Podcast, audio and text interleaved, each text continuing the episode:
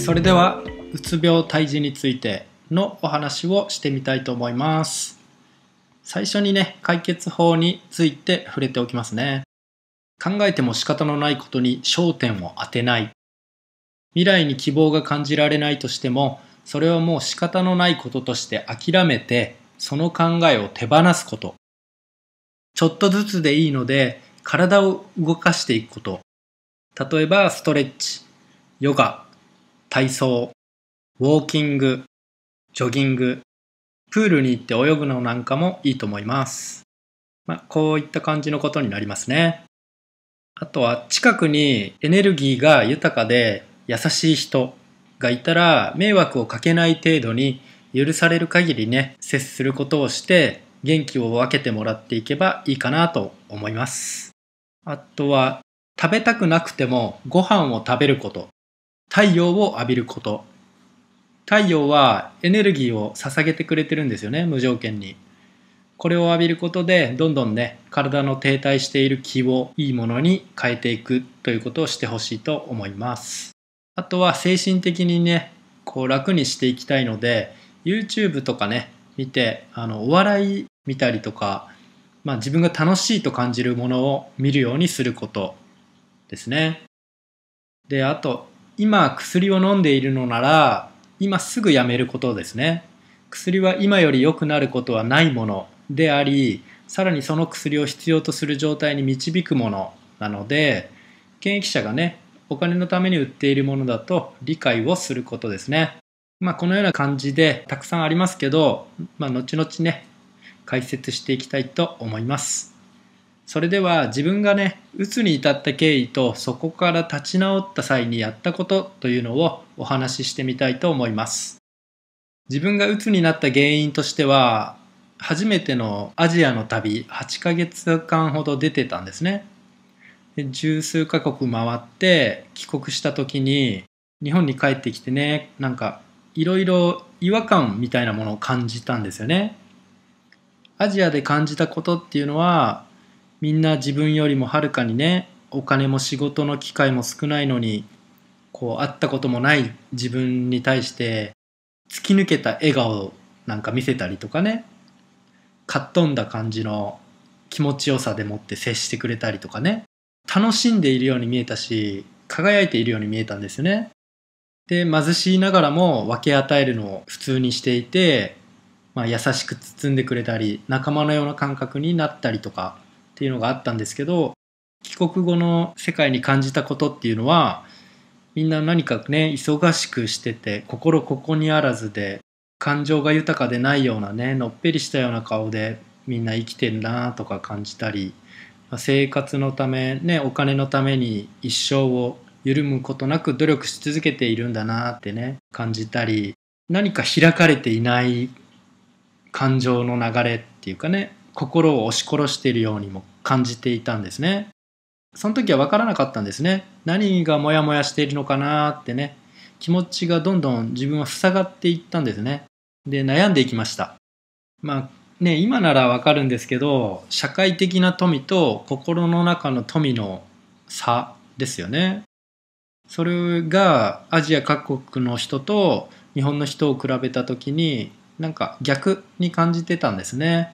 理想はね、社会的な富も心の中の富も両方ある状態が理想ですよね。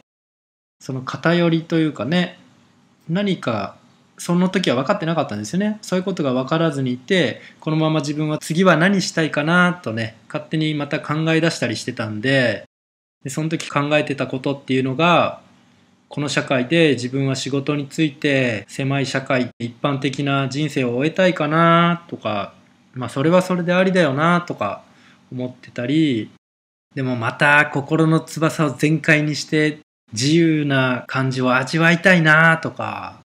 でも働かないと生きていかれないんだよなとかね、なんだかぼんやりしていったりしてね、どんどん希望をね、失っていくんですよね。感じられなくなっていくんですよね。で、気づくと、こう、母がね、ご飯なんか作ってくれても、言葉を発することもなく、心の中でねこううるせえってなっていっててね、うん、他にもねなんかしてくれるたびにほっといてくれかまんでくれみたいなねそういう感じになっていってたんですね。で2ヶ月ぐらい寝たきりになってましたね。今思えばなんですけど、まあ、旅に出るまでに持っていた自分にとって絶対だと思っていたもの日本の生活生まれ育って築き上げた、ね、自分が自信を持っていた価値観みたいなものが崩れていってね新たなね価値観が築かれていってた時期にあたるのかなとも思いますね。うん、情報が多すぎて理解に苦しんで整理しきれずにいて停滞していた状態だったんですね。でそこからねどうやって立ち直っていったかっていうと、まあ、最初にねちょっとずつヨガをし始めたんですね。それは旅の途中でねインドに寄った時にアシュラムに行って習った時にねこう気持ちよかったなこれはやった方がいいものなんだよなってね直感でね分かってましたのでまたちょっとやってみようかなってねこう意識にふっとそういう感じが舞い込んだんですよね。それがね今考えてみると大きく自分を救った要素だったなと思いますね。ほぼほぼ暗い部屋に一人で自分の心の整理をしきれずにね寝たきり状態だったんでもうこうちょっとずつね始めるとだんだんねもうもっといけないかなとかねもっといけたよなとか体を動かすことに対してポジティブになってね次第にオープンになって復活していくんですよね。で徐々にね散歩なんかも始めたりとか家の外に出始めたりとかもするんですよね。これ体を動かすとなんでうつが改善されるのかというとそれは人というものはエネルギー体であり循環していなくてはならないものだからなんですよね。何かを食べたり消化したりしてそういったエネルギーも循環していれば、まあ、体内の半分以上っていうのはね生理用食塩水で、まあ、水なんですけど水はこの世界のあらゆるところをくまなく循環するもの。で循環のためにある物質ですから停滞を好まないんですよね。人体にはこういったもの水食料をメインにエネルギーを循環させていますので体を動かすことで体に張り付いている悪い気だったり気を塞ぐ何かだったりエネルギーの循環を促すことができ循環を活性化していけるんですね。なのでねまあ欲を言えば汗をかく。そんなところまでいけたら停滞していた気を変えていけるものになります。気とはエネルギーのことでね循環していますんでその循環効率を上げていく必要があるんですね。で人によってはその体を動かす際には意識が大きく司令塔の役割をしますので意識を改善しなくてはならないんですね。人にいいよって言われてパッとやるタイプでない人自分で選択するといった自分の意識から体を動かすようなタイプの人は意識を変えることから始めなくてはならないんですね。なので、囚われているものの正体を見抜き、考えても仕方のないものでしたら、考えるのをやめる。焦点を当てるのをやめる。ということを選択しなければなりませんね。人の生まれてきた目的は様々だし、生まれてくる前に自分自身が書いてきたシナリオも人それぞれなんですよね。その時はうつの状態を感じ、心の奥底でもがいたりした後、そこから立ち上がるシナリオなのかもしれませんし、そのままもがき損ね果ては薬に頼り生を閉じることを選択するというシナリオかもしれませんけど、まあ、結局ねどうせいつか人は死にますし生まれた時には死が約束された存在ですので、ね、今こちらにいてこの世界を楽しむことを選択された方がより良い選択だと思いますね。心の扉を閉めて真っ暗な世界闇の世界にいることも自由ですが太陽の光の世界に身を置いてその無条件に捧げてもらえるエネルギーをいただいて感謝して自分の停滞する気を元に戻してもらえたらと思います。まあ自分が言いたいのは冷たいようですがいつまでもそこでそうしていても仕方のないことですよ。というかねまあ甘えてんじゃねえよってね。今考えたって答えが見つからないんだから考えるのやめた方がいいんじゃないかって。今はその課題から離れてまたいつか思い出した時にはきっとね同時に答えも手に入ってるもんじゃないってそういったことを伝えたいなということになります。自分がね過去の自分に会えたとしたら一番いい言葉はこういった言葉が最高のものになるかなと思います。やっぱり人間はね切り替えが大事ですよね。意識がネガティブにとらわれていてそれでいて許されているからそれを選び続ける。っていうね甘えが出るわけですよね。